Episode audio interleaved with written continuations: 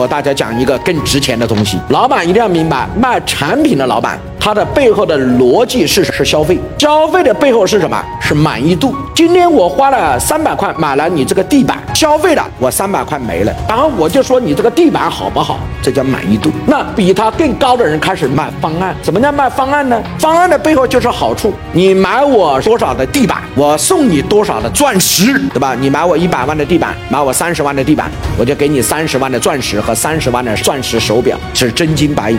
然后好处的背后是三。个字占便宜，而最厉害的人是把地板卖成一个项目，谁来卖？设计师，让设计师把地板当成成一个发家致富的项目。项目的背后是投资，投资的背后是回报率。